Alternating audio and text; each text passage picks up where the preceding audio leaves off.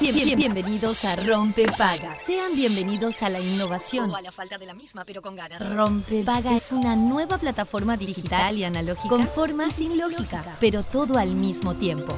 Rompe Paga está en la versión beta, pero una vez descargada tomará parte inmediatamente de su oído. A, a- a- a partir de ahora, quien lo desee podrá adquirir el paquete completo de información, entretenimiento y realidad aumentada solo sintonizando el dial 104.3 o su homónima digital. Descúbralo fácil, rápido, seguro, se instala solo y sin pedir permiso. Rompepaga es amigable, intuitivo, sumamente confiable y compatible con toda su mañana. Se puede usar en cualquier parte del mundo con un simple clic. Y desinstalar en caso de vacaciones aplicando desinstalar en el papel de control. Aviso. El, el- el siguiente programa se instalará en su vida automáticamente. 3, 2, 1. Rompepaga funcionando.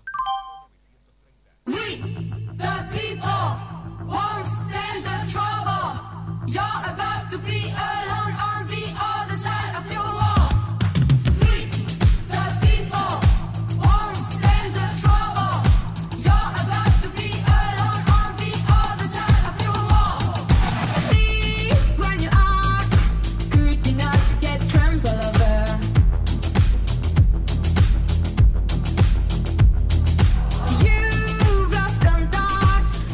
muy buenos días, bienvenidos a Rompe Paga, bienvenidos a Radio Cero en el miércoles, el mejor día de la semana, cuando pasan 5 minutos de las 11 de la mañana y en un día por ahora entre nubes y sol en la capital, 19 grados la temperatura, está previsto una máxima de 20, una mínima de 15. Para todos los que nos escuchan a través de la 101.5, allá por la zona de Maldonado, Punta del Este, 16 grados a esta hora, 18 la máxima, 14 la mínima, pero ojo al piojo, eh, aprovechate gaviota que no te verás en otra, a sacar el paraguas, a tener el busito en la cartera. Eh, la campera, si querés, eh, te la pones así, te la atás en, en- la cintura, porque claro, ahora está este, hace calorcito, ¿no? Está, está medio pesadito, pero ojo al piojo porque se viene. Y atente al lupo. Poné todos los tachos en el jardín, en, el, en lo que tenga, básicamente, en la azotea, en el balcón, en la puerta de tu casa, yo qué sé, en la calle. ¿Qué, qué querés que te diga? Porque mm, aparentemente se viene el estallido, porque Inumet advirtió por tormentas fuertes y puntualmente severas entre hoy y el viernes. Los eventos, claro, se viene el estallido, muchachos. Se viene agüita que tanto necesitamos. Eh, esperemos que los vientos no generen problemas ni las lluvias intensas tampoco. Pero eh, la verdad que el agua nos viene bastante bien. Los eventos de mayor intensidad van a tener lugar al sur del río Negro. Atención. Se viene el estallido, ¡Dale! ¡Dale gas! se viene el estallido de mi guitarra, de mi gobierno también. Y si tienen alguna duda, Ponele onda a la mañana. la que está dura, si esto no es una dictadura, ¿qué es? ¿Qué es? El estallido. oh, oh, oh, oh. Ponele, Weyman, miércoles. Sí, estamos, estamos empezando la bajada de la semana, peluchito. Nos quedan dos días para el fin de. Bueno, les decía, em, tendrán lugar eh, los eventos de mayor intensidad al sur del Río Negro y luego las lluvias y vientos se van a desplazar hacia el norte. El Instituto Uruguayo de Meteorología, el INUMET, emitió este martes un. O sea, en el día de ayer ya, ya esto lo repasamos, pero em, obviamente hoy se intensifica em, a tormentas fuertes y algunas puntualmente severas previstas a partir de hoy, miércoles, hasta el viernes. Los eventos más intensos se preverán en el sur del Río Negro durante el miércoles 16 y jueves 17. Luego las tormentas se van a desplazar hacia el norte del país. Esto lo dijo, bueno, lo, publica básicamente mm, el Instituto Nacional de Meteorología. Así que en realidad el cielo está bastante es- está raro en realidad, porque está por un lado medio encapotado, después sale una risolana, un poquito de sol, eh, después se vuelve a cerrar. Así que si todavía no saliste de tu casa, y yo qué sé, viste, yo que vos me pongo, no sé, viste, una carperita. Si va a haber, vientos fuertes, yo creo que en realidad no sé si es tan necesario el paraguas. Mejor ponete un gorrito, eh, no sé, una campera impermeable con capucha, porque viste que el paraguas te lo lleva el viento. Eh, entonces creo que te va a ser bastante más útil eso. Eh, tapate la ola, obviamente, y siempre, ¿no verdad? Peluchi, nosotros siempre salimos con un pañuelito, una bufandita, una chalina, bueno, eh, algo de eso. Pero así que tené cuidado. ¿Está completo el informe meteorológico? Claro que sí. Vamos a entrar en el momento útil, pero antes. Perdón, peluchito, te, estoy re desordenando. Antes, porque después me desvirtúo con Marucha, ¿viste? Tengo mi momento útil, después la Marucha y después termino, vaya uno a saber dónde. Antes, decirles que los estoy convocando a partir de ya al 097-44143. Hoy vamos a estar hablando de los sueños con Sofía Dulcini, nuestra psicóloga de cabecera, en nuestro espacio de vínculos, relaciones y todo lo que tiene que ver con nuestra psiquis. Entonces, te estoy preguntando, ¿vos sos de soñar de noche? Ah, qué romántico los chicos. ¿Soñás? A veces, a veces sí, a veces no. ¿Te acordás? En realidad dicen que todos soñamos todas las noches. El tema es si uno lo recuerda o no lo recuerda. ¿Tuviste sueños disparatados? ¿Tenés sueños recurrentes? ¿Nunca, nunca, soñ- nunca te recordás, nunca recordás nada de lo que soñás? ¿Qué nos quieren decir los sueños? Todas estas preguntas nos las vamos a estar haciendo con Sofi Dulcini para que las responda. Así que, si vos nos mandás tu mensaje al 097-44143, yo tengo un premio para darte. Y sí, porque no es cuestión de estar eh, participando, porque sí, ¿no es cierto? Eh, al, premio a, a los bifes. En este caso, una picada para dos en Tapa Tapita. eh, este lugar espectacular, las mejores tapas de Montevideo. Así que está en juego una picada de tapa tapita para dos para que me hables y me cuentes sobre los sueños. Por ejemplo, yo, siguiendo esta línea de pensamientos de que siempre soñamos pero no siempre nos acordamos, la verdad es que últimamente estoy en una etapa en la que me acuerdo pocas veces de los sueños. El otro día tuve un sueño rarísimo, eh, una conversación con gente que conozco pero que hace muchos años que no veo y capaz que eh, me, me están diciendo algo esos sueños. Que es momento de comunicarme con ellos, de ver cómo están, viste, Un- unas amigas que no veo hace mucho tiempo. Bueno, capaz que es momento de pegarle un WhatsApp, una llamadita. Che, amiga, ¿en qué andás? Eh, ¿Está todo bien? En fin, ¿tiene que ver eso de que cuando soñás que alguien se va, en realidad le estás alargando la vida? ¿O es un viru viru? ¿Mm? Bueno, no sé. Todo esto le vamos a estar preguntando a, a Sofi Dulcini, como te decía hace un ratito. Pero ahora sí, vamos a entrar a nuestro momento útil, que mucho tiene que ver con el cine y no es eh, sobre la película que está grabando nuestro querido compañero Juan. Brianza que vuelve el lunes a los micrófonos de Radio Cero, sino a la película Oppenheimer, em, porque como ustedes saben, Uruguay es uno de los cuatro países de Latinoamérica que exhibe esta película en 35 milímetros y hay mucha gente que se pregunta ¿por qué está esto, esta excentricidad? Em, ¿Cuánto costó hacerlo? Eh, ¿Está bueno? ¿No está bueno? Bueno, se generó ahí una cuestión y estoy, eh, justo hoy me encontré con un artículo del diario El Observador que da cuenta de todo esto y dice entre otras cosas, que Uruguay es uno de los cuatro países de Latinoamérica en que este film, Oppenheimer, se puede ver en formato 35 milímetros, algo que la industria cinematográfica abandonó por la tecnología eh, digital. Pero Christopher Nolan, que es el director, filma en celuloide y es activista por la protección de los archivos fílmicos. Entonces pide que en todos los países donde se pueda proyectar en soporte fílmico, ya sea en 70 milímetros o 35, se haga en esa forma original mucho eh, más que el digital. Básicamente, Cinemateca Uruguaya es eh, bueno nuestra institución, eh, muestra asiduamente su acervo fílmico y tiene los medios para exhibir esta película en 35 milímetros y un soporte que obviamente respeta la obra del director, de Christopher Nolan. Por eso se puede ver en ese formato en nuestro país, en Argentina, en Ecuador y en México. ¿Está? Esos son los cuatro países en donde.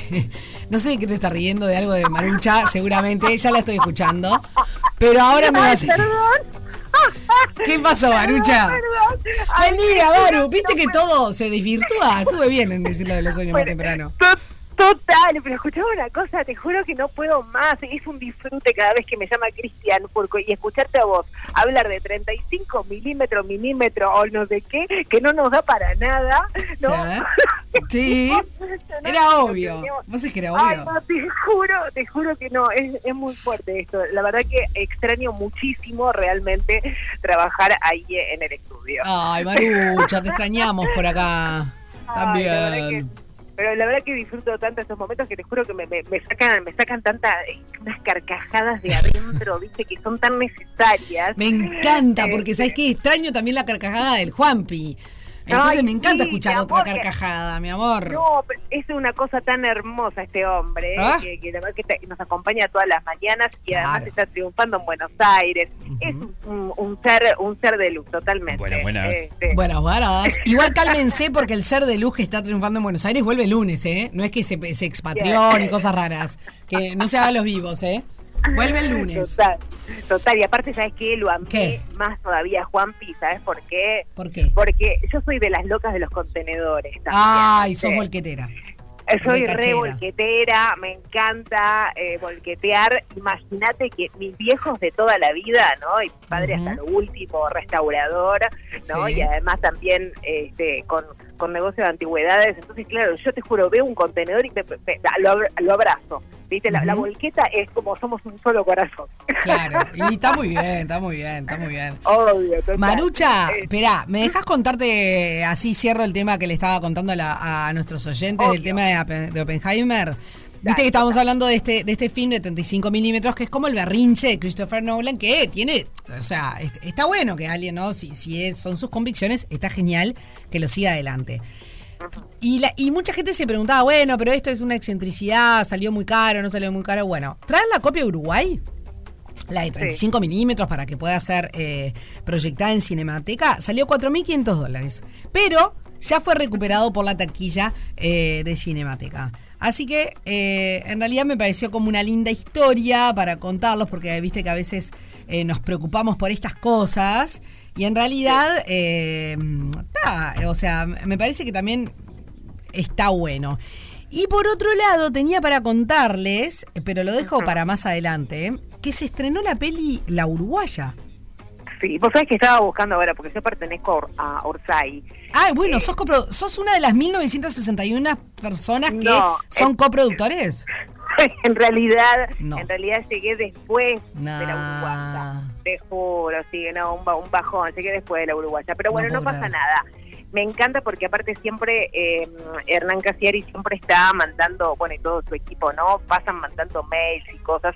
Y si yo te mandara, voy a ver si ahora después te mando si querés compartirlo al aire, te mando el mensaje este, Sí. que, nos, que nos mandó a todos los socios eh. Hernán Casiari para que movamos no el trascendente de, de todas nuestras familias, amigos, primos, vecinos y todos para que vayan a ver la uruguaya, no solamente eh, en, en- en Buenos Aires, obviamente, sino todos acá en Uruguay. Acá eh, me estuve fijando y en Grupo Cine no está. Es, por ahora es el único cine que tenemos acá en Maldonado por todo Sí. el tema que pasó, viste, con Claro. el incendio de- de- del Punta Shopping. Pero no está, esta semana no está. Ojalá que lo pongan, la pongan la semana que viene, así podemos verla. Este, en Montevideo calculo que hoy o mañana, o no sé cuándo es que se estrena, creo que Se estrena el 17. 17. El o 17, sea, mañana. mañana, pero ya se estrenó en Exacto. Argentina. Y para aquellos que no tienen, simplemente a modo de titular, después le cuento un poco más, porque capaz que hay alguien que hay personas que no tienen ni idea de lo que estamos hablando. Es una peli uruguaya basada en la exitosa novela, no sé si la leyeron, yo la leí, me encantó, que se llama eh, la, la novela de Pedro Mairal, que se llama La Uruguaya, como Sí, exactamente. yo tuve el. Eh, te, te- te- perdona Sí. que te. entre No, no, no, no. Hablé con Pedro. Sí. Hablé con Pedro antes, y es más te digo, en, en otro kiosco que tengo, le hice una entrevista, estábamos Ajá. sentados frente a frente. Esto fue eh, una vez que él vino para acá para presentar su libro, La Uruguaya, y ya ahí me tiró que iba a ser, este, que se iba a hacer una película. Claro. Este, que iba a traer también muchísimas sorpresas. ¿no? Por, por todo este movimiento que iba a traer Orsay, esta productora de, de Claro. En, en, en Argentina. Perdón Básicamente, no, no, no, al revés, recontraporta, porque básicamente, eh, eh, ¿por qué estamos hablando? ¿Qué es lo raro, lo diferente de todo esto? Es que se hizo este film que está basado en esta novela de Pedro Mairal. eh, es un film de Ana García Blaya y fue financiado con un sistema que es el mismo sistema de la revista Orsay, justamente de Hernán Casiari, como decía la Marucha, eh, en donde eh, muchas personas se de alguna manera asociaron con eh, determinada cantidad de dinero que quizás para muchos es una es una plata, pero para otros no- lo- lo realmente no mínimo lo es. son 100 dólares. Lo mínimo son Lo 100 mínimo dólares, es relativamente accesible. Entonces hicieron como esta producción, esta, eh, esta forma de producir colaborativamente y eh, son 1961 personas los productores de estas películas, o sea, quienes pusieron fondos para poder hacerla. Te Em, acoto algo también súper interesante, que Sí. es lo que pasó con la uruguaya. Ya se vendió a Disney. Sí. Por lo tanto, esos 1.900, casi 2.000 socios ya recuperaron lo que invirtieron Claro. y tienen ganancias. Exacto. Entonces lo que estaban pidiendo justamente los chicos de Orsay es que eh, eh, todos estos días, ¿no? Porque en realidad la película va a estar, se estrena el 17, pero va a estar el, el 18, el 19, el 20 y el 21. eh, entonces hay que ir, em, a- hay que conseguir, digamos, un, un grupo determinado, yo no sé bien cuánto, ¿no? Sí. Este, de, de personas que vayan a ver la película para que siga estando, para que se genere más Claro. dinero. ¿Entendés? Claro. Mira, eh, para llevar adelante la uruguaya, Orsay puso en circulación acciones, bonos de 100 dólares, ¿no? O sea, era una colaboración de 100 dólares para financiar el proyecto. Em, eh, por otro lado, lo que explica es que tenían muy claro que la película no podía tener un costo superior a los 500 mil dólares porque era lo que podían aportar los socios productores. Al final el presupuesto fue de 600 mil dólares y todo se hizo con ese tope en mente, así que todos los socios podían ver eh, cada planilla de Excel con la ejecución del presupuesto, o sea, tenían como esa rendición de cuentas, ¿no? Hasta el último café que tomaban los directores y demás, así que la verdad me parece algo muy copado, un sistema maravilloso. Pero bueno, eh, se estrena mañana, así que todos eh, a darle el apoyo eh, a este proyecto que la verdad me parece lindísimo y súper atractivo y ojalá que se puedan hacer más cosas. Ahora sí soy toda tuya, Marucha. Ahora soy feliz. Termino de ser feliz. No, pero está buenísimo todo lo que contaste. Me, me encanta que lo hayas hecho. Eh, así que sí, la verdad, vamos a, a ir todos los que, los que podamos, ¿no? Y cuando se estrene acá Maldonado también vamos a ir a ver la Me encanta, me encanta. Pero bueno, la cuestión es que siguen pasando cosas acá en el departamento de Maldonado, en este caso más precisamente en Pan de Azúcar, porque porque hay un rescatista que se llama Néstor Castaña, eh, eh, rescatista de- del Cerro Pan de Azúcar, que marcha a pie desde ayer, ¿no? Hasta hoy a Montevideo para entregarle una carta al presidente ahí en la torre ejecutiva. Al parecer va a estar llegando a- a- al mediodía, ahora, en un rato En un ratito. salió en un ratito nada más. Bueno, el objetivo, digamos, de esta caminata, que se llama la Caminata de la Esperanza, es interiorizar al primer mandatario, es decir, a Luis Lacalle Pou, Sí. sobre la situación del reconocido grupo de voluntarios de búsqueda y rescate, que se llama SAR Maldonado. Lo pueden buscar en Facebook. No sé si, no lo chequeé en, en Instagram, que Ujú. está, pero en Facebook seguro. Eh, se llama SAR Maldonado, con, con S, ¿sí? Este, y le van a plantear, digamos, las necesidades materiales que tiene este grupo de voluntarios, ¿no? Que mm, eh, realmente hasta eh, ofrecen su vida, ¿no? Este, me- pues, jue- juega, juega, se me trabó y no, no, no puedo salir de eso porque no me sale la palabra. O sea, ponen en riesgo su vida, eso. Sí, claro. Bueno, la cuestión es que es una organización no gubernamental, sí, SAR Maldonado, eh, y el objetivo obviamente es salvaguardar la vida humana sobre todas las cosas los 365 días del año en caso de emergencia. Ya les paso el número de teléfono, son voluntarios, ¿eh? 093-600-142, no solamente para hacer las llamadas de emergencia, sino también para consultarles cómo pueden hacer para, para colaborar. Eh, realmente necesitan ayuda eh, ellos también para poder salvarnos inclusive a nosotros, ¿no? Claro. Eh, Néstor Casaña, que es eh, uno de los representantes, digamos, de este grupo de rescatistas y es un gran referente del grupo de búsqueda y rescate San Maldonado, eh, con la base, como les decía, en Cerro Pan de Azúcar, inició en, en las primeras horas de ayer, martes, esta caminata hacia Montevideo que tiene como destino, como les decía, la Torre Ejecutiva.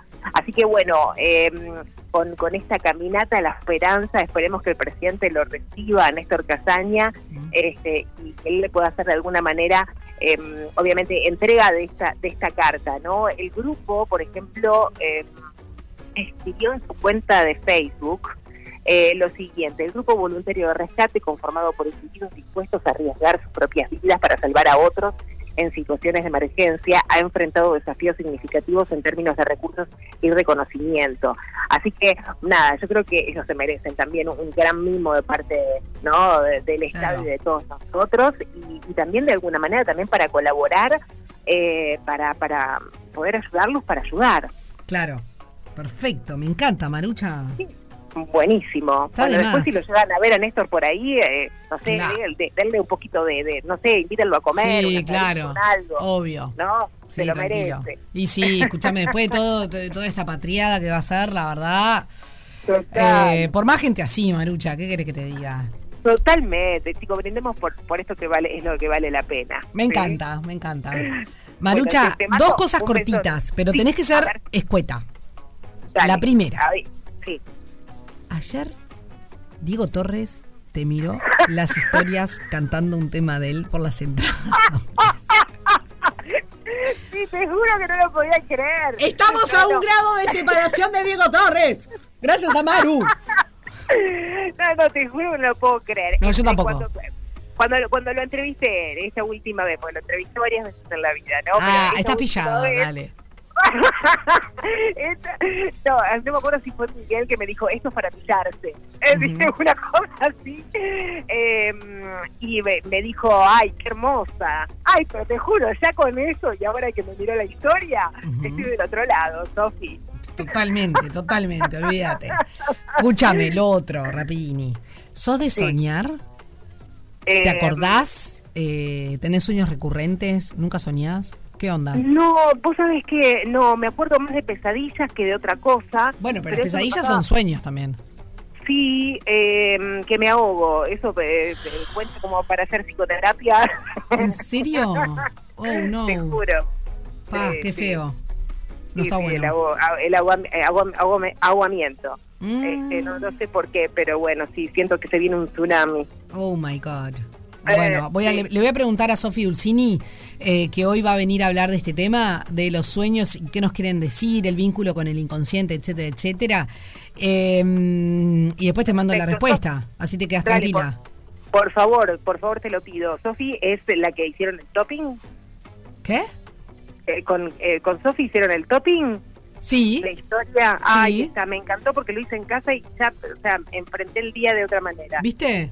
Es tremendo. Me encantó. Claro, Sí. Olvídate. Bueno, Marucha, mil gracias. No, por favor. Que tengas un día maravilloso. Ojo con la ven- ojo con la ventolera que se viene, ¿eh? Uy, Agarrate que al, faro de, al poste de luz, no sé, busca, busca la vuelta. Ah, me gustó eso. Besito, Marucha. Chau, chau. Bueno, y para irnos a la pausa, ya tenemos un montón de mensajes, como por ejemplo el de Silvana, que dice: Hola Sofi, yo sueño muy poco. Mi padre falleció en el exterior y siempre que sueño con él, lo sueño vivo. Supongo que es porque no lo vi. Eh, tal vez le podrías preguntar a la psicóloga si eso tiene algo que ver. Eh, gracias, participo, dice Silvana. Claro que se lo vamos a preguntar, ya me lo Buenos días. Sofi, ¿cómo Buen estás? día. Gabriela. Bueno, mira, yo Hola, tengo un sueño recurrente. Ajá. Eh, yo tengo dos hijas, las cuales las tuve las dos por cesárea. Eh, yo ya estoy en una edad que obviamente ya no voy a tener más hijos, ¿no? Sí. Eh, pero sueño recurrentemente que estoy embarazada a punto de, de- de- de tener familia, ¿no? Y que lo que me pongo a pensar en ese momento me invade el miedo de pensar en el dolor que voy a sentir eh, en la cesárea. Y después cuando me despierto digo, ay, era un sueño. Yo ya no voy a quedar más embarazada, pero tengo muy seguido ese sueño. Gaby, me voy a anotar tu, tu mensaje para que cuando venga Sofía Dulcini le vamos a preguntar eh, esto y todas las preguntas que nos quieran hacer y todos los sueños que nos quieran compartir. Ya venimos. Rompe paga. Una fiesta Amor, dale, vamos a la fiesta. con final feliz. Rompe paga. Hoy estamos hablando de sueños y nos siguen llegando un montón de mensajes. Eh, solo voy a leer uno y después los vamos a compartir más adelante. Dice, hola compas, yo, según mi psicóloga, terminé de hacer el duelo de eh, mi papá mediante un sueño. Soñé con él dormido y yo le preguntaba si estaba durmiendo, y él me resp- respondió que no que había fallecido. Cuando me desperté no sentía angustia ni dolor, sino calma. Cuando se lo conté a mi psicóloga me dijo, bueno, ahora sí terminaste de hacer el duelo. Eh, muy interesante estos men- este mensaje y muy interesante todos los que están llegando, que los vamos a compartir en un ratito nada más con Sofía Dulcini. Ojo que no todos los sueños tienen que ver con, eh, bueno, obviamente con gente que ya no está. Tienen mucho que ver con otras cosas, ¿no? Que quizás, eh, yo me pregunto si estás mirando la tele, no sé, por ejemplo, antes de irte a dormir y de noche eh, soñás con algo que tiene que ver con eso, ¿qué, ¿qué nos quiere decir el inconsciente? ¿Que nos dejó algo picando eso que estamos mirando? Eh, en fin, no sé, se lo vamos a preguntar a quienes saben del asunto, en este caso a Sofi. Eh, pero ahora es momento de hablar de otra cosa que no tiene nada que ver con, bueno, no con soñar, pero sí con sueños que quizás se hacen realidad. Y bien podría ser una, eh, una historia de esperanza humana, eh, porque seguramente alguna vez escucharon hablar de destacados uruguayos solidarios, eh, que ya hace unos cuantos años que eh, bueno lo tenemos en nuestro país este proyecto tan lindo que eh, es un premio que reconoce a los uruguayos que se distinguen por su dedicación a los demás y muestra sus vidas para que sirvan como inspiración para todos eh, bueno en un país que está repleto de emprendedores como el nuestro. Así que si les parece les damos los muy buenos días a Valentina Coagliotti directora de premios destacados. ¿cómo andás Vale? buen día bienvenida a Rompepaga ¿Cómo estás, Sofía? Un placer estar en contacto contigo. Igualmente para mí. Eh, vale, ahí hacía mini, mini, mini, mini resumen de eh, lo que es destacados uruguayos solidarios, pero mm, nos interesa, bueno, se viene una nueva edición, así que contanos un poco de, de cómo viene la historia de destacados y, eh, bueno, que se está lanzando esta nueva campaña. Cual, que ya es la séptima, ¿no? Parece mentira, pero Séptima. pasa el tiempo y vamos, sí, se van acumulando las historias de los uruguayos solidarios. Estamos muy entusiasmados de haber lanzado esta séptima edición y estar ahora en la etapa de eh, abrir a las postulaciones, digamos. Estamos en esa etapa de recibir las historias de los candidatos al premio. Básicamente Destacados es, como bien decías vos, un premio anual y nacional a la solidaridad de los uruguayos. Se busca, por un lado, reconocer a estos héroes anónimos del país y, por otro lado, darlos a conocer para que sus historias también contagien, inspiren y promuevan la solidaridad en, en todo el país. ¿no? Bien. El ciclo básicamente va desde ahora de agosto hasta noviembre, o por lo menos lo más visible del ciclo, y tiene muy marcadas como las etapas de un premio, ¿no? Ahora abrimos las postulaciones, entonces invitamos a los uruguayos a que postulen candidatos, a que entren en premiodestacados.com y completen un formulario para presentarnos esa historia de ese vecino, ese familiar, ese amigo que arrancó un proyecto solidario, o sea que de forma desinteresada, honoraria, voluntaria, está haciendo Mm, algo por alguien más.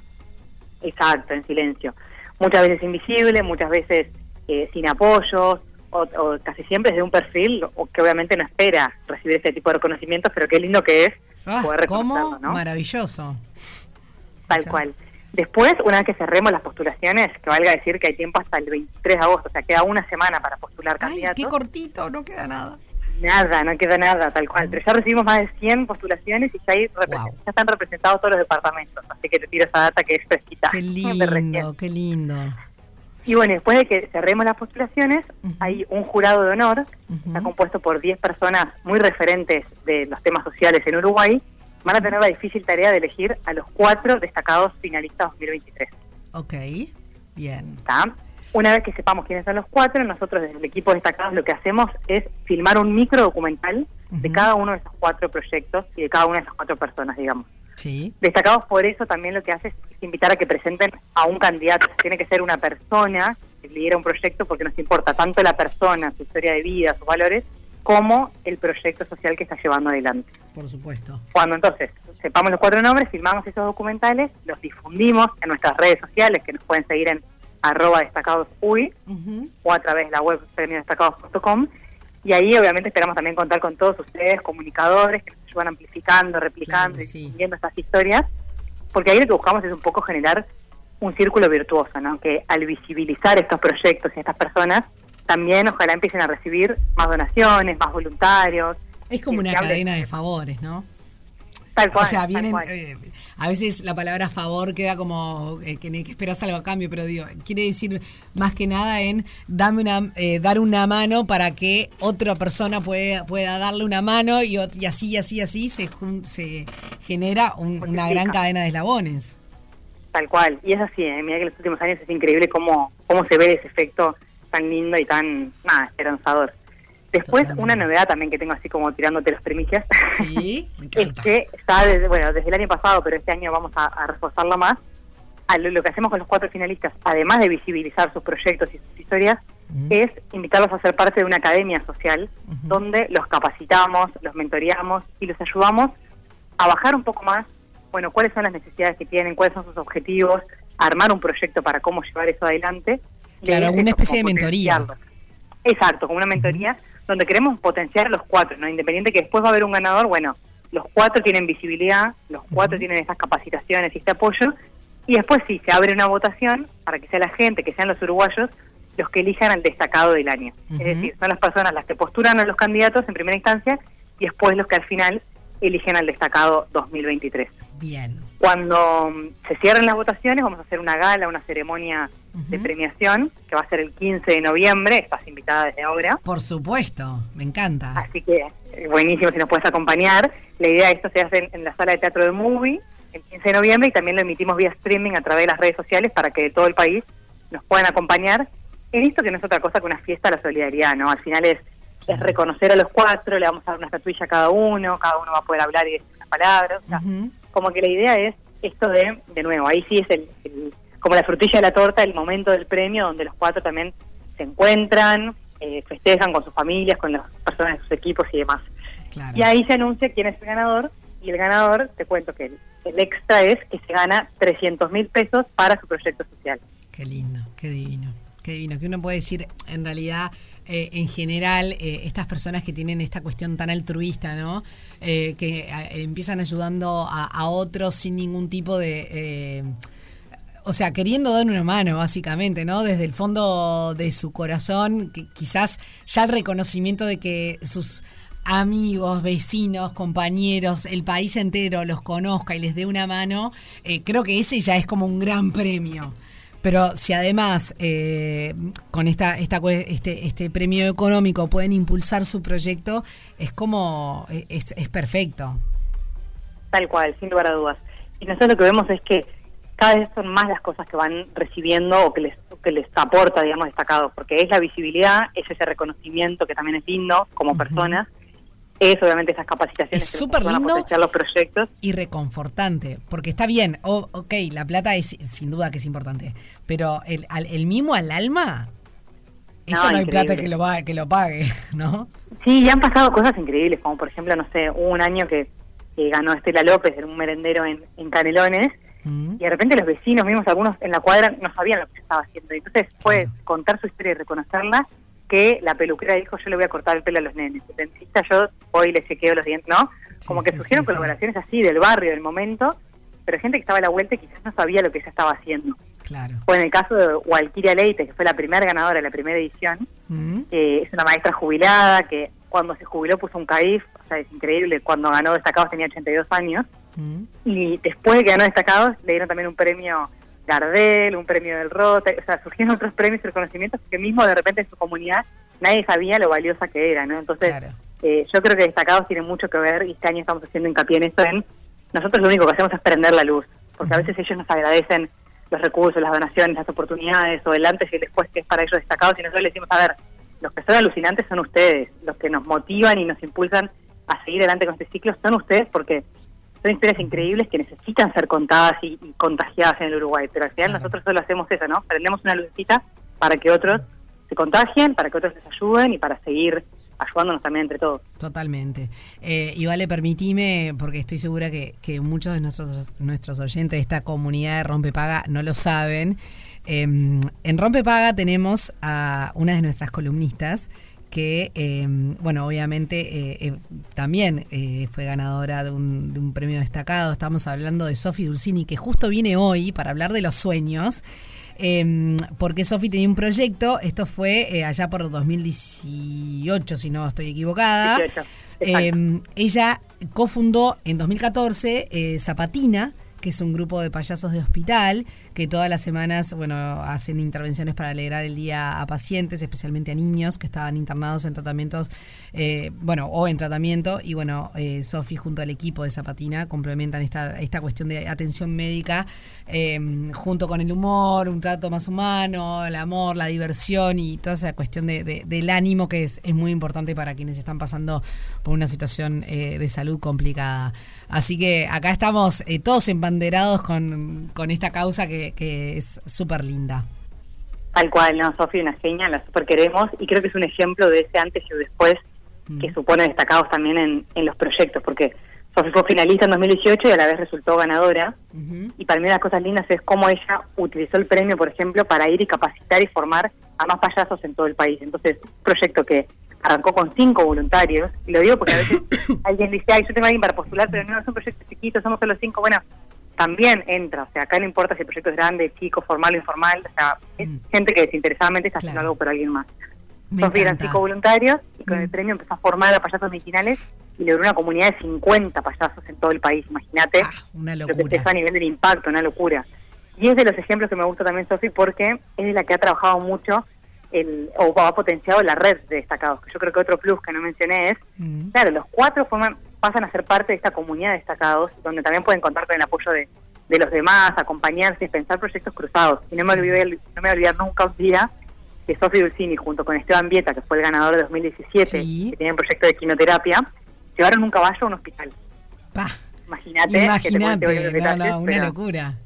una locura. Y como eso, bueno, otras cosas que van surgiendo, entonces me parece que es lindo ver también cómo entre ellos se acompañan y se potencian y creo que ese es otro plus que tiene destacados, que pasa a ser como una gran familia que va creciendo año a año.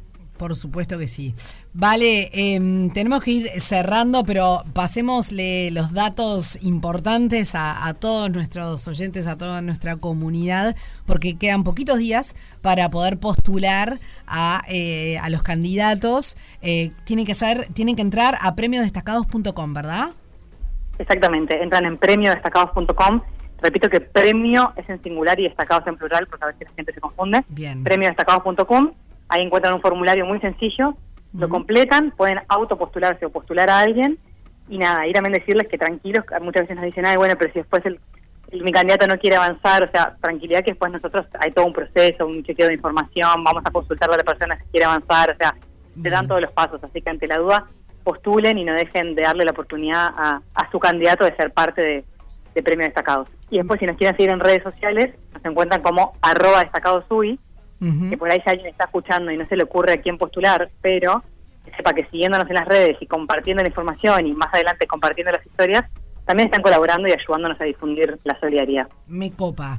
Eh, vale, Cuadriliotti, directora de Premios Destacados, muchísimas gracias por este ratito en Rompe Paga y nada, te, te comprometo a que una vez que estén eh, básicamente los elegidos y demás, eh, tengamos otra charla para, para seguir conversando de, de estos proyectos que tanto nos copa en este programa, que además tenemos un espacio especialmente dedicado a la esperanza humana, porque en definitiva es eso, ¿no? Es eh, creer que más allá de que pasan un montón de cosas que no están buenas en el mundo, siempre hay eh, cosas que sí están muy bien. Sin lugar a dudas. Gracias, Sofía, a ti por el espacio, por la entrevista tan linda. Obvio que desde ya quedo las órdenes para seguir charlando y compartiéndote todos los detalles de esta nueva edición de Destacados. Excelente, vale, muchísimas gracias y que tengas un hermoso día. Tú también, un beso grande y saludos a Sofía Dulcini. Dale, gracias. Chao, chao.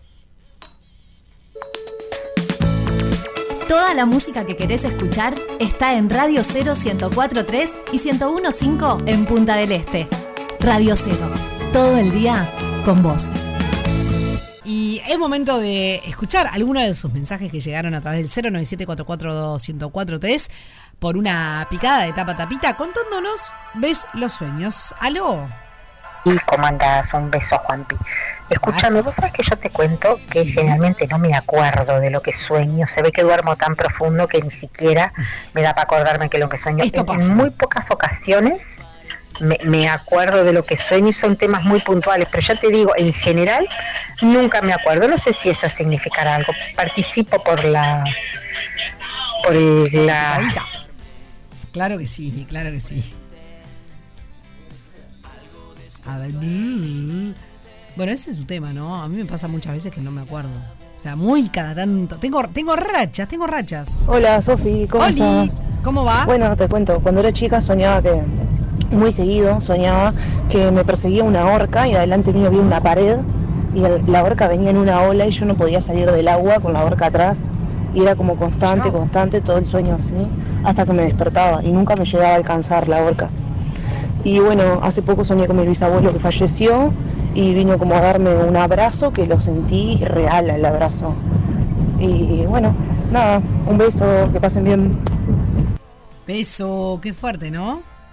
Qué fuerte eso. Buenos días, Rompepaga, ¿cómo están? Ya. Bueno, yo por aquí trabajando en mi local.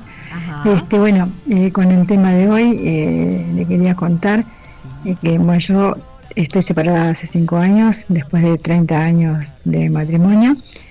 Y este y lo que me pasaba, ahora me pasa mucho menos, era que soñaba con mi ex, pero lo soñaba eh, estando en mi casa de donde yo me crié. Este, algo raro. Siempre, siempre que soñaba con él, es- lo soñaba ahí, estando en esa casa y estaba todo bien. Este, no sé, ahora ya no sueño tanto. Ahora este, no soy de acordarme de los sueños, pero me acuerdo que de esas, de esos sueños que fueron bastante recurrentes y que me despertaba re angustiada. Pa, qué fuerte, ¿no? Eso, eso, eso pasa también a veces, que soñás con de repente alguien que estuvo muy vinculado a ti en una etapa de tu vida y en realidad lo soñás eh, como que forma parte de una etapa en la que en realidad en la vida real no formaba parte. ¿Quedó muy entreverado? ¿Se entendió? Más o menos. Ni yo me entendí, mira. Al final me perdí en el trabalengua. 097-44-1043. Contanos. ¿Sos de soñar? ¿Nunca soñás? En realidad parece que siempre soñás, pero no siempre te acordás. Ese es el asunto. ¿Con quién soñás? ¿Tenés sueños recurrentes? Cosas que te preguntás, che, ¿qué será esto? ¿Será en verdad todos esos mitos que hay sobre los sueños? Bueno, le vamos a estar preguntando todo esto a Sofi Dulcini y tu mensaje participa por el sorteo de una picada para dos en Tapa Tapita. Rompe para. que rompe paga. El que rompe paga. Nosotros lo hacemos. Que rompe paga. ¿Vos? Y señores y señoras, llegó el momento de la verdad. Ahora sí, porque claro, yo sanateé todo este rato, básicamente. O sea, estuvimos conversando de lo que a cada uno nos pasa. Pero la aposta, aposta, aposta de todo esto, del asunto de los sueños, la tiene Sofi Dulcine, que ya está con nosotros. ¿Cómo anda, Sofi? Buenas, ¿todo bien? Bien, ¿Cómo ¿vos? andan? Bien, estuve escuchando todo y un montón de preguntas Ah, buenísimas. ¿viste cómo?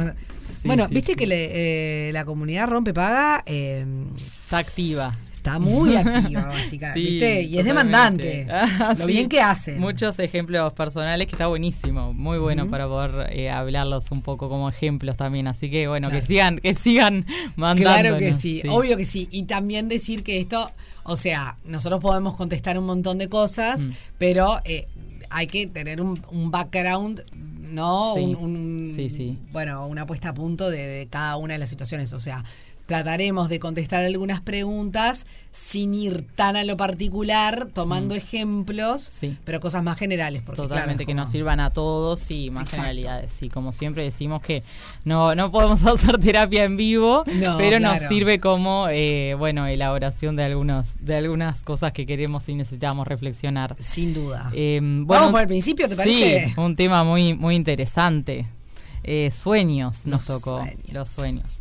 Bueno, para arrancar me gustaría hablar un poquito de historia porque es el tema de los sueños es algo que desde la historia, desde te diría la Mesopotamia, que ya se, la gente se preguntaba en esas poblaciones qué son los sueños, qué es lo que está pasando ahí. Y la verdad te voy a decir hasta hoy que aunque eh, uno puede investigar mucho de sueños, no hay, hay muchas preguntas que todavía están sin Sin responder. Sí, Eh, y eso es increíble porque quiere decir algo que evidentemente eh, el, el universo, el mundo, el, el ser humano no ha llegado a, a tener un conocimiento que parecería capaz que obvio que en el mundo de hoy pudiéramos resolver eh, con aparatos, con inteligencia artificial y lo que sea, y no se puede. Claro. Entonces, por No algo... hay nada determinante. No, no. hay algunas cosas sí que tienen evidencia científica y que están comprobadas, pero hay muchas otras que siguen estando en incógnita. Y eso es interesante porque sin duda tiene que ver con algo de que por algo los sueños no quieren que sepamos por qué están o para qué están. Ay, me mataste Eh, con esto. Y sí, porque si no podríamos haberle encontrado Una con todas las posibilidades que hay hoy y con toda la cantidad de gente y poblaciones que han pasado por el mundo eh, y todavía siguen habiendo preguntas. Por eso le voy a decir primero a la gente que no espere respuestas sólidas de todas sus preguntas. Mm. Eh, pero bueno, lo bueno es que eso también, eh, las que sí tenemos evidencia, las vamos a poder hablar. Y hay algunos ejemplos sí que están claros de por qué nos pasa lo que nos pasa en los sueños. Ok. Eh, así que vamos a empezar por eso. Bien. Eh, primero, lo que se pensaba antes era que tenía que ver con esto, más antes viste que las poblaciones eran más religiosas Sí. eh, y se creía mucho así a nivel colectivo de que los sueños eran enviados por los dioses y que las pesadillas eran enviadas por los, Por los demonios. Sí, tal cual. Eh, y, y bueno, y justamente a lo largo de los años eh, se, se empezó a buscar cómo, cómo llegar también a soñar, ¿no? Cómo en estado de vigilia en- in- introducirnos al sueño y poder hacer algo con esos sueños. Antes también se creía, sobre todo en, en la época de los egipcios, eh, que ellos inducían, lograban inducir a la gente en el sueño, que eso también es muy avanzado porque hasta hoy todavía se, se buscan diferentes formas de cómo llegar a este sueño, al su- a soñar. Eh, y bueno, y a, a través de esta inducción del sueño, lo que ellos creían es que podían hablar con los dioses y que los dioses les enviaban mensajes y que, y que, bueno, gracias a eso podían elaborar eh, y pensar en el futuro y no solamente en el presente, en lo que se iba a venir, en lo que iba a pasar pasar. Eh, y ahora sí, hablando sobre más el presente y lo que sabemos hoy. Primero, para entender, los sueños son narrativas eh, o visualizaciones que experimentamos en la zona, en la fase más profunda del sueño. El sueño tiene varias fases. Una de ellas es, es el sueño REM, que es justamente donde se da el, donde soñamos. Se llama REM porque en inglés quiere decir que es cua- cuando tenemos el movimiento rápido ocular. Ok. Eh, y, y es en ese momento en el que muchas veces, capaz que si le prestamos atención a los bebés o a los niños, vemos que están como moviendo los ojos muy Sí, rápido. sí. Y no- a- a- cuando somos capaz que primerizos no entendemos qué es lo que está pasando y nos asustamos, pero es normal y está bien que eso pase. Es más, en los niños y en los bebés pasa mucho más. O sea, tienen eh, llegan a la fase REM muchas más veces. Nosotros, los adultos y adolescentes, generalmente entre 4 y 5 veces por noche pasamos por el sueño REM. Y esas son las cantidades de veces que soñamos entonces. O sea, que O elaboramos sea que soñar, sueño. siempre soñamos. Siempre soñamos, sí. Que no quiere decir que nos acordemos. Exacto, ahí está. Está, primer primer sí. dato de- del día. Eh, eso está eh, confirmado. Eso está confirmado. Sí. Ok. Sí, sí, No soñamos. es mito, es realidad. Es realidad. Soñamos aunque no lo recordemos y es más, es muy común no recordarlo, o sea, no nos asustemos tampoco. Y soñamos muchas veces por día, o sea, elaboramos más de cuatro, cu- entre cuatro y cinco sueños más o menos por día. Y este sueño, o sea, el soñar se da en esta etapa que se da después de unos 70 o 90 minutos a partir de que nos dormimos. ¿Tá? Ok. Eh, bueno, y, y lo interesante también es que... Ahora, para, ¿y esa gente que duerme siesta y dice que sueña en la siesta? Bueno, ¿Y depende cuánto más tiempo. corta? Sí, en realidad depende cuánto tiempo haya, haya dormido, porque en realidad eso también está comprobado de que antes de los 70, 90 minutos es... eh, te diría que sí, te diría que, imposible llegar a- al sueño REM. Eh, la- lo que puede haber pasado en esa persona, que lo vamos a hablar en un ratito, es algo que tiene que ver más con las visualizaciones. Ah, ok. Eh, no, no es realmente el sueño en sí mismo, la elaboración del sueño. Ok. Em, Eso lo dejamos para más Sí, adelante. sí, sí. seguí Está tú. bueno y es interesante y, y- y bueno, lo, lo podemos usar a nuestro favor también. Eh, y bueno, y en realidad está en este momento que es donde tenemos el sueño, el sueño REM, lo que se ha estudiado a lo largo del tiempo y uno, uno de los personajes tan conocidos en la psicología es Freud, que trae justamente la interpretación de los sueños y toda la teoría de los sueños, eh, que él lo que plantea es que los sueños son justamente una forma de llegar, un manifiesto de lo que es el inconsciente, lo, lo que nos pasa eh, fuera de la conciencia. Nosotros en, en momentos de vigilia, cuando estamos despiertos, somos conscientes de lo que está sucediendo. Eh, cuando estamos dormidos, no, no, no somos conscientes. ¿Por qué? Porque justamente lo que hacemos es llegar al, a- atravesamos al inconsciente, tenemos lo que se llama la represión o la censura, que es lo que no nos hace llegar en vigilia a eso, eh, y no nos, no nos hace llegar, no nos deja llegar ahí porque nos quiere cuidar. Porque si nosotros realmente eh, todo el día viviéramos lo que, lo que soñamos o hiciéramos lo que queremos o hacemos en los sueños, que en realidad Freud lo que plantea es que los sueños manifiestan los deseos reprimidos. O sea, esas cosas que justamente quisiéramos hacer, eh, que nosotros cuando nos dicen o soñamos decimos, no puede ser que yo quiera esto. Pero en realidad nuestro inconsciente... eh, Quiere decir que sí, que en definitiva nuestros deseos, impulsos y pulsiones eh, nos, nos llevarían a hacer eso. Pero tenemos la censura, la represión. La censura social, o sea, para vivir en sociedad, creo que ahí va, va el punto, ¿no? Porque si Bueno, no, quizás viviríamos sí. en una sociedad caótica. Esto sin defender que uno no pueda ser quien, quien realmente Sí, es. Sí. ¿Se, Eh, se entendió? eh, se entiende, sí. Sí, en- sí, por parte sí, o sea, en realidad eh, tiene que ver con toda la teoría freudiana, que es muy larga, muy extensa, pero tiene más que ver con lo que nos representa el super yo, que son nuestros padres, o sea, todo lo que nos enseñan ellos de lo que está bien y lo que está mal, o sea, el Ujú. hipermoral, la moral esa, que, que en realidad nos enseñaron desde muy chicos y en este tiempo nos fue generando esa represión, porque si no haríamos todas las pulsiones, ese deseo eh, como que, que descontrolado, digamos, que es lo que en realidad eh, nosotros supuestamente queremos, o sea, no- y tiene mucho que ver también por lo que plantea la teoría freudiana y Freud, eh, la sexualidad, ¿no? Sobre todo tiene que ver con deseos sexuales eh, reprimidos. Y, y bueno, también es muy frecuente, eh, es común eh, soñar con cosas sexuales, con deseos sexuales, con... eh, y bueno, y entonces en realidad dentro de lo que es... eh, la teoría freudiana lo que plantea es que el sueño es una vía regia para llegar al inconsciente. Por eso es que los psicoanalistas eh, les es muy importante que uno registre los sueños y los lleve a la terapia, porque a través de ella es que podemos llegar a, a elaborar y a trabajar muchas cosas que en realidad tenemos en nuestra cabeza. Eh, y- Esto nos sirve de herramienta para que le trampeen al psicoterapeuta. Sí. Aclaración, Sí, ¿eh? sí, sí. Porque hay gente que es pilla. Sí. Que no le sirve de herramienta para eso. No, y también, digo, es importante, eh, eh, sé que estamos hablando capaz que con palabras un poco difíciles y la teoría freudiana es bastante compleja, eh, por eso no, no, no quiero adentrarme mucho más, pero sí quiero explicar de que todo el mundo quiere saber qué significan sus sueños, ¿no? Es como la, Sí, todo el mundo obvio. manda y dice, ay, pero ¿qué significa esto? Lo primero que, que tengo para decirles es que tengo la mala noticia de que no todos los sueños de todos significan lo mismo, sino que por el contrario, el sueño de cada persona significa algo distinto. No es que googleamos, se me cayeron los dientes, ¿qué significa?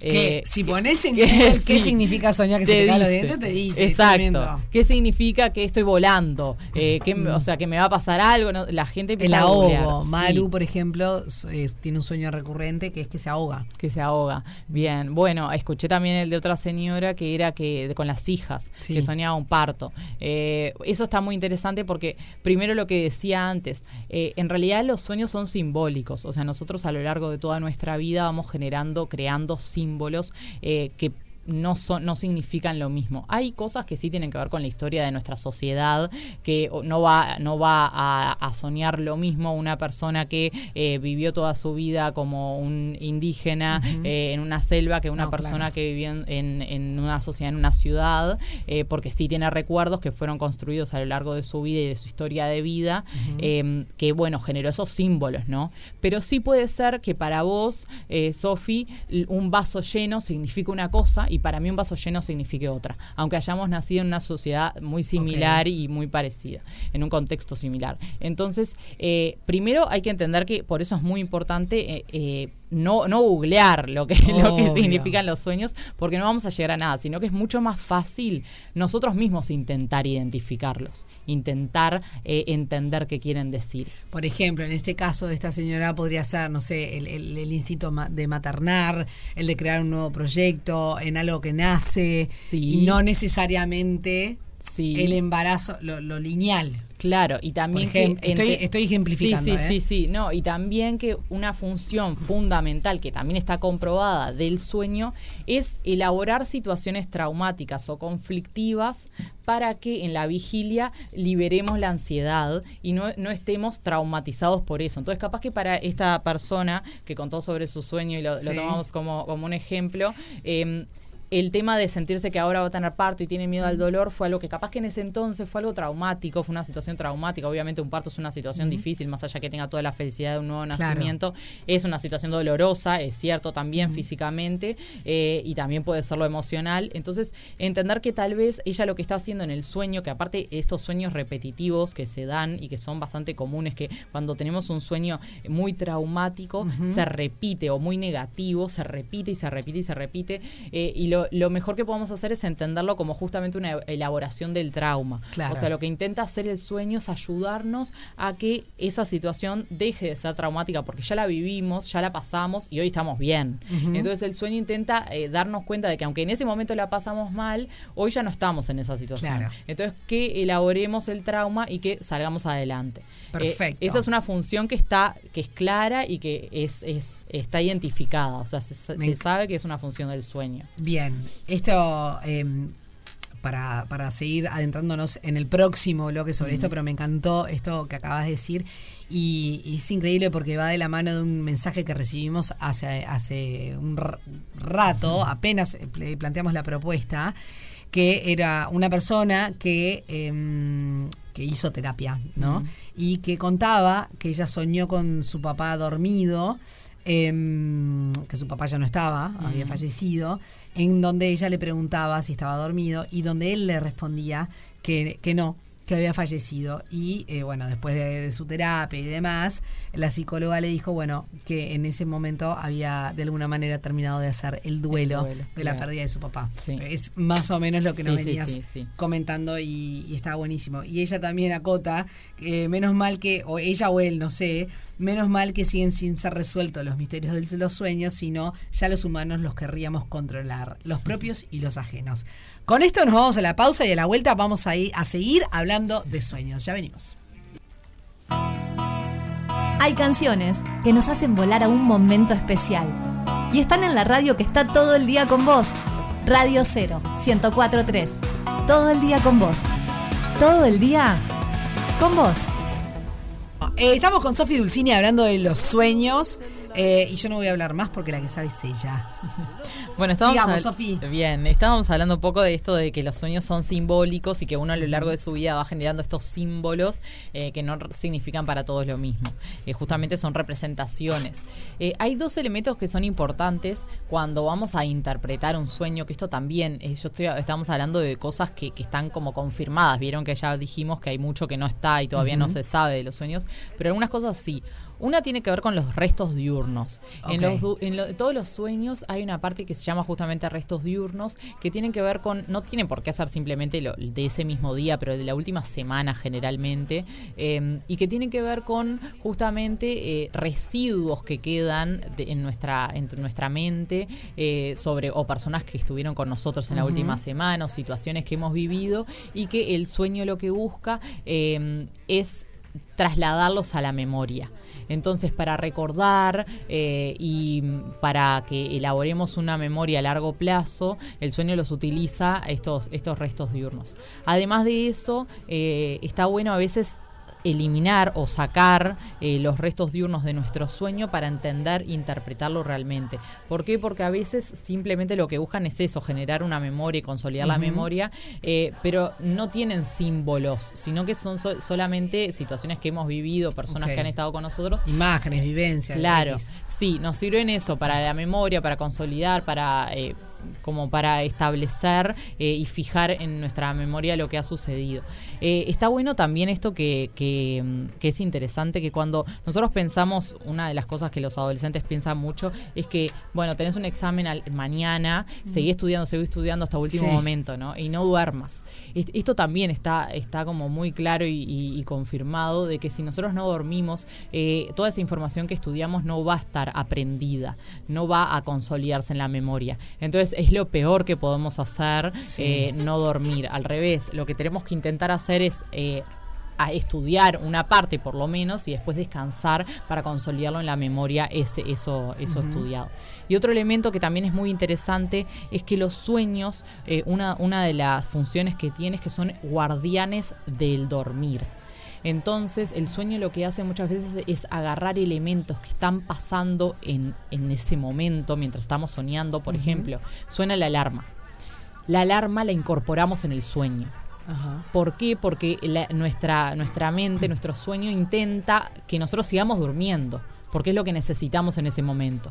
Entonces, interesante. sí, es increíble. Por eso muchas veces nos pasa que, que o la alarma o algo que está pasando afuera, un sonido, eh, algo que escuchamos, lo unimos al sueño Sí. y, y es como increíble. O sea, la alarma puede ser que está, no sé, sonando el timbre. Claro. eh, o sea, cosas que las, las metes en el sueño porque justamente lo que busca es, que, es ser guardián del, del dormir, del descansar.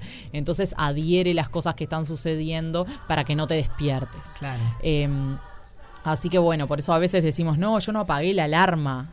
Sí, sí, y en sí. realidad sí, la apagaste, la apagaste, pero, pero- estabas dormido. Claro, O sea, estabas inconsciente. Sí, sí, sí, y no lo podés creer porque realmente no tenés ni un mínimo recuerdo de ese momento. Em, esto es interesante. Y yendo a la generalidad, y ya de a poquito, no sé si nos queda mucho, pero ¿qué pasa cuando tenemos sueños recurrentes? Mm. No, no quiero ir a uno específico porque sería imposible, Mm. pero, mm, pero esto pasa. Sí, Hay mucha pasa, gente sí. que le pasa. Bueno, uno de los que traías antes de- del corte es este del duelo. En los duelos pasa muy seguido los sueños recurrentes eh, que tienen que ver con esto, con lo que hablábamos antes de, de situaciones traumáticas que necesitamos elaborar y necesitamos eh, que dejen de ser traumáticas para que se transformen en situaciones que, bueno, que pasamos, sobrellevamos y salimos adelante. Entonces a veces se repiten hasta que uno es capaz de entender de que, bueno, ya está, nos liberamos de eso y ya salimos adelante. Eh, por eso es que muchas veces se repiten. También eh, son situaciones que nosotros creemos que pueden pasar, que no pasaron todavía. En otras situaciones que no son de duelo, muchas veces pensamos que, que, bueno, a- estamos en una situación de peligro eh, y nuestra cabeza cuando nos vamos a dormir sigue pensando eso, entonces cuando eh, se elabora el sueño está ese peligro. No tiene por Claro. qué simbolizarse de la forma en que nosotros, no puede claro, ser que sea tan lineal como lo que vemos. Por ejemplo, el, el ahogo, el Mm, caer, sí. eh, eso es muy, Sí. muy, Muy muy común, típico, sí, muy típico. totalmente. Eh, el, el andar desnudo por la calle, o sea, que salís desnudo, por ejemplo, es algo que... Y capaz que en realidad lo que pasa es que ese día o el día siguiente tenés que dar una charla enfrente a mucha gente y en realidad Mm. lo que significa, and- andás a ver, ¿no? Pero puede ser un ejemplo de ese miedo que tenés al ridículo eh, o de lo que va a pasar el otro día, de lo que puede pasar o no. Y otra pregunta también muy común es esto de las, de las premoniciones, o sea, si es verdad que cuando soñamos algo va a pasar, como si estuviéramos... Bueno, eh, yo no sé, pero sí te puedo decir, antes que digas lo que quieras sí, decir, a ver. que de ¿cómo te repente a- sueño con una persona y al día siguiente, Te una persona que no veo habitualmente, Sí. me la cruzo o me llama o, la- o- o por algún tema X la tengo que llamar o no sé, Entiendo. aparece. Bueno, voy a intentar no destruir tu ilusión porque Casualidad, en- capaz que casualidad. eh, yo Pero creo, esto creo pasa. que podemos creer también en las energías y en el universo que va por otro lado y está perfecto, pero hablando más sobre lo que sí está científicamente comprobado es que lo que se plantea es que 100% de las premoniciones no existen, o sea, es algo eso, que tiene que ver más con, con el imaginario colectivo o con lo que uno quiere creer, pero que en realidad hay elementos, si uno se pone a pensar, que, eh, que bueno, que en realidad tienen que ver con que esa persona o se estaba acercando o algo pasó con esa persona recientemente, entonces eso te hizo soñar con ella y después apareció. Yo no te digo que no creo también en que sí, pasan cosas que son inexplicables. Por eso decíamos Claro. al principio que los sueños hay muchas partes que tienen que, que hasta hoy no se explican y no las vamos a poder entender. Otra cosa que sí, como para cerrar, te quería contar que me parece buenísimo, que son las visualizaciones que hablábamos antes y que increíblemente se utilizan mucho en psicología del deporte. Ajá. La visualización es cuando nosotros queremos llegar a, a- a- a un sueño en estado de vigilia, porque nos puede ayudar mucho justamente esto, para elaborar situaciones que hemos vivido en sueños y que queremos resolver o necesitamos resolver. Viste que a veces te despertás en el medio de un sueño o llorando o mal Sí, y decís, pa, qué, qué- qué angustia que tengo y-. y, no entendés cómo hacer para volver a esa situación. Sí. Bueno, este método de visualización eh, es muy interesante porque lo que te permite es, tiene que ver con la, con la meditación o está muy vinculada a lo que hacemos cuando estamos en estado de meditación, que en realidad es eh, intentar visualizar, como dice la palabra, eh, esa situación que vivimos y eh, resolverla. resolverla en nuestra mente.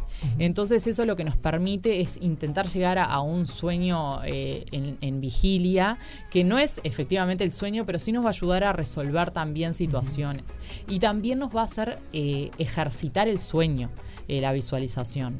Es, es interesante para quien eso, tiene cosas que dice, pa, me pasó esto en el sueño, no sé cómo seguir. Bueno, podés utilizar la visualización como método para volver a esa situación, elaborarla y sentirte como mejor con esto. Eh, es, es interesante aparte que otra cosa que pasa muy seguido en los sueños es que uno siente o que se cae o que Sí. necesita, necesita moverse y no puede.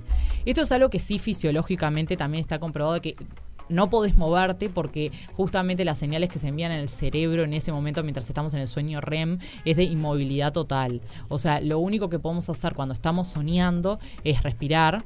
O sea, Ujú. cosas eh, que tienen que ver con las Sí. funciones vitales. Eh, y otra cosa que también está, está eh, muy establecida, que es interesante, es eh, en los hombres y las mujeres la ex- excitación, que se da en el sueño REM y que, y que bueno, en realidad es lo, son las únicas cosas que no se, que se mueven, digamos, Ok. mientras estamos. No es que no podés mover los brazos, porque en el sueño no podés y no te puedes escapar. Realmente no podés. O sea, en ese momento como que se apagan esas funciones, entonces es normal que te sientas así como atado a la, Claro. a la cama o cayéndote y que no podés salir de ahí. Claro, Sí. perfecto.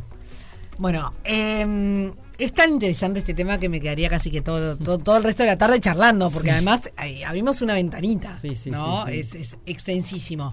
Pero bueno, Sofi, la verdad, me encantó hablar de este tema. Tenemos un montón de mensajes que los vamos a ir compartiendo Buenísimo. eh, a lo largo de, de- bueno, lo- en lo poco que nos queda del programa, porque tengo que ir a la pausa. Pero es impresionante, sigue llegando. Sí, es un tema muy, muy interesante. Es muy interesante. Bueno, nos pasa todos los días, entonces es recurrente. Derribemos el mito de si yo sueño que alguien se, que alguien Mm. fallece. Sí, es que, eh, es madre, padre, tutor, Sí. eh, hermano, hermana, no importa. No quiere decir No, que vaya a pasar. que no. vayas a pasar, por favor. No. Ni tampoco que le estamos extendiendo la vida. No, tampoco. Ta. Ahora nos podemos ir tranquilos. Gracias, Sofía. Gracias. Rompe paga. Cruzando al otro lado. El que rompe paga. ¿Tenemos algunos mensajes para compartir, Pelu, por ahí? Yo la verdad que sueño bastante y me acuerdo bastante de las cosas que sueño. De hecho, a veces sueño hasta tres sueños distintos en, en una misma noche. Eh, sé que mi cabeza no descansa. Bueno, otra cosa también que me pasó eh, fue que estaba durmiendo y en un momento me despierto Ojo. y todo alrededor de mi cama habían como seis, ocho personas todas vestidas de blanco como medio fantasmales que me estaban presionando contra la cama y yo no me podía ni mover. Eh, esto fue tipo 4 o 5 segundos.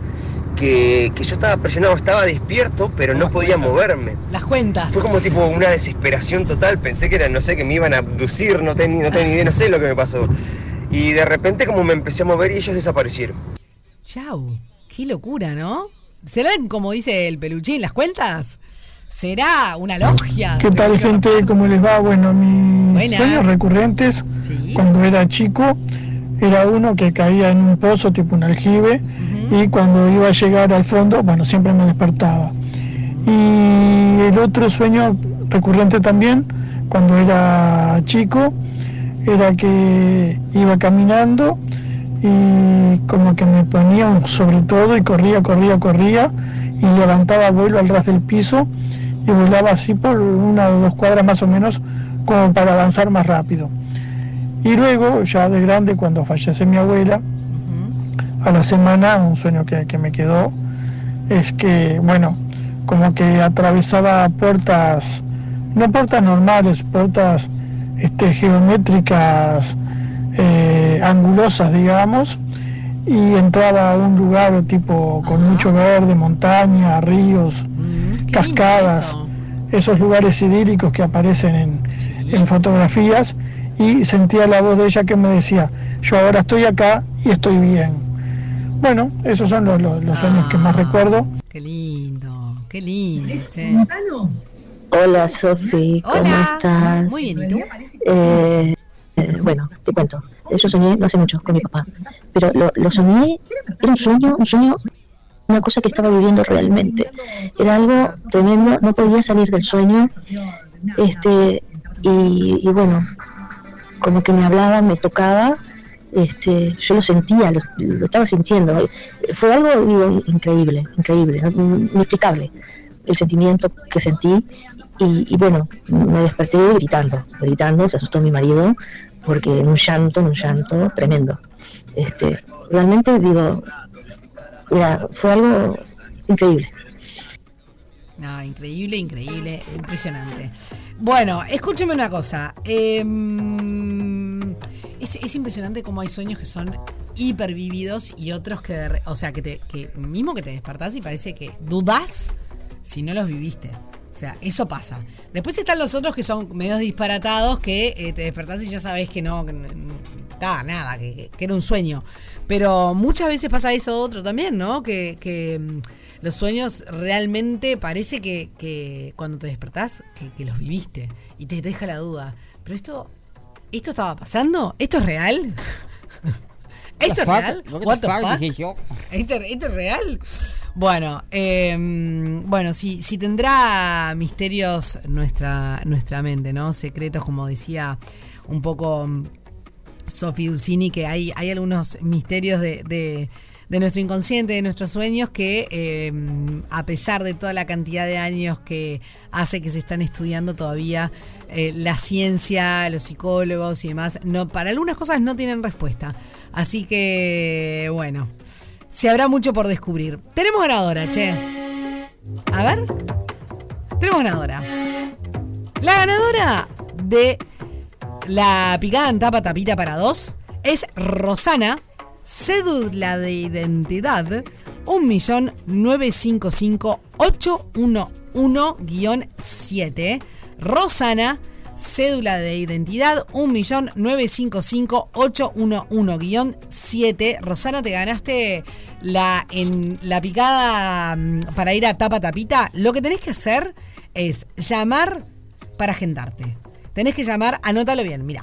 092 666 663. Llamas ahí, te agendas, decís que sos la ganadora de Rompepaga. Nosotros ahora le avisamos a toda la gente linda de Tapa Tapita. Así que mm, ahí reservas el día que querés ir, te agendaste y, y listo. Y te vas a comer unas buenas tapas en el mejor lugar de la City para tapear con amigas, con amigos, con pareja, con hijos, con hijas, con hijes, en fin, con quien quieran. ¿Ok? Em, igual ahora le avisamos por interno a Rosana eh, para que, eh, bueno, nada, se lleve, eh, pueda ir a disfrutar Tapa Tapita.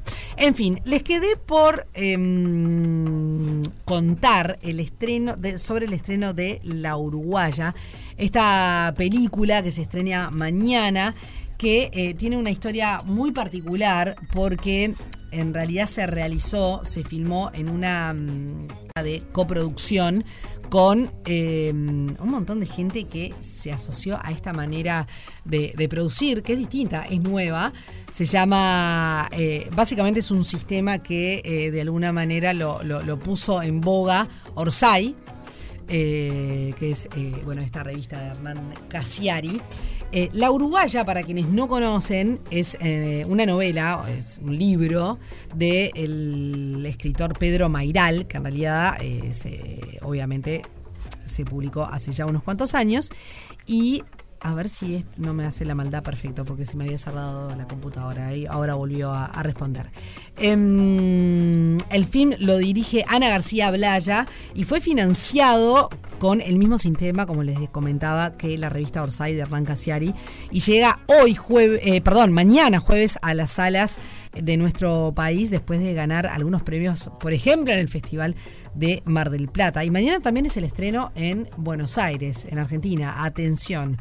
Eh, bueno, básicamente eh, lo que contó Her- Hernán Carciari, digamos, eh, dijo que para llevar adelante la producción de la Uruguaya, Orsay puso en circulación acciones, bonos desde 100 dólares para financiar este proyecto. Hay una complementación perfecta entre el presupuesto y la obra y el propio Cassiari explica y dice yo no quería arrancar por algo mío, aunque de hecho la primera idea fue Canelones, eh, que sí era algo que yo había escrito, pero luego apareció La Uruguaya, esta novela de Pedro Mairal, y supimos que era la ideal y además Pedro es gente de la casa teníamos muy claro que la, película no podía tener un costo muy superior a los 500 mil dólares, porque era lo que pensamos que podían aportar los socios productores. El presupuesto fue 600 mil dólares y todo se hizo con ese tope en mente. Todos los socios, que eh, te paso el pique, son 1961 productores que tienen, dice, em, todos los socios pudieron ver cada planilla de Excel con la ejecución del presupuesto hasta el último café que se tomó la directora. Esto lo contó el propio Cassiari al diario La Nación. Eh, también contó que eh, el proceso puede llegar a ser caótico, que en algún momento quizás lo fue, si se tiene en cuenta que 1961 personas, que fueron los que financiaron la Uruguaya, tenían la posibilidad de espiar el proceso de realización. La primera deducción es que un comité tan grande y aleatorio, eh, que por cierto les comento que no era obligación participarlo, si así querían, eh, retrasa o vuelve más complicada la producción. Pero, por otro lado, aquellas eh, cosas en las que los socios votaban estaban perfectamente curadas. Claro, ellos hacían como una primera, una cuestión de preselección y luego llevaban el material, em, bueno, ya más digerido. Y un ejemplo de esto fue el casting. Se preguntó si se prefería una película con actores consagrados o con actores casi desconocidos. Fue todo un sistema muy divertido, pude seguir de cerca eh, todo este proceso y la verdad es que ojalá se hagan más cosas así porque realmente estuvo de más y me quedé como con ganitas de entrar porque estos 1961 personas que son coproductoras eh, aparecieron rapidísimo y cuando me quise aso- asociar como coproductora no lo logré. Bueno, el sistema consistía en que se votara más del 50% de los socios productores y el resultado era vinculante. Los responsables explicaron cuáles eran las ventajas y las desventajas de cada alternativa. Eh, y bueno, eh, por ejemplo, actores muy conocidos venden mejor el proyecto, pero no necesariamente se iban a poner la camiseta. Y los menos conocidos hacen más arduo vender, pero su compromiso con la película sería ma- mayor. Esto en palabras del propio Cassiari. Ganó la segunda por amplia mayoría y con el casting, o sea, la segunda es eh, actores menos conocidos pero con un compromiso más fuerte. Ganó la segunda por amplia mayoría, como les comentaba, y con el casting había eh, nueve parejas posibles. Los socios pudieron ver cada prueba, eh, cada casting en vivo. Qué fuerte, ¿no? Y finalmente, Sebastián Arseno eh, y Fiorella Botaioli fueron los elegidos eh, también por el voto mayoritario de los socios. Y así se empezó como a cocinar este proyecto maravilloso. Em, que bueno, llega eh, a salas en los próximos mañana, eh, mañana jueves, en Argentina y en nuestro país. Entre otras cosas, eh, Cassiari bueno, cuenta que desarrolló con el tiempo una mecánica de comunicación muy ágil con eh, sus coproductores eh, y además tenía eh, permitía estar al tanto de las cosas interesantes, como por ejemplo una de ellas fue comenzar con el audiovisual y lanzó otra convocatoria eh, para votar determinadas eh, cosas. También había fechas de cierres para cada una de las etapas y eh, cuenta uno de los coproductores que, eh, bueno, que se asoció con estos 100 dólares, estos bonos, digamos, eh, cuenta que dice lo siguiente, yo puse 100 dólares, me los devolvieron cuando la película se vendió a Star Plus.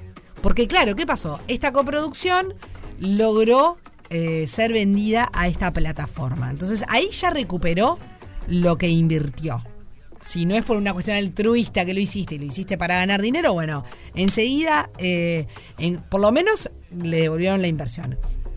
Eh, y este Star Plus va a ser el streaming para Latinoamérica y eh, esta persona decidió dejarlos para los próximos proyectos. Es decir, los 600 mil dólares originales ya se recuperaron y hubo gente que puso mucho más, incluso 20 mil dólares o más. Y como se sigue vendiendo al resto del mundo, seguramente va a tener dividendos.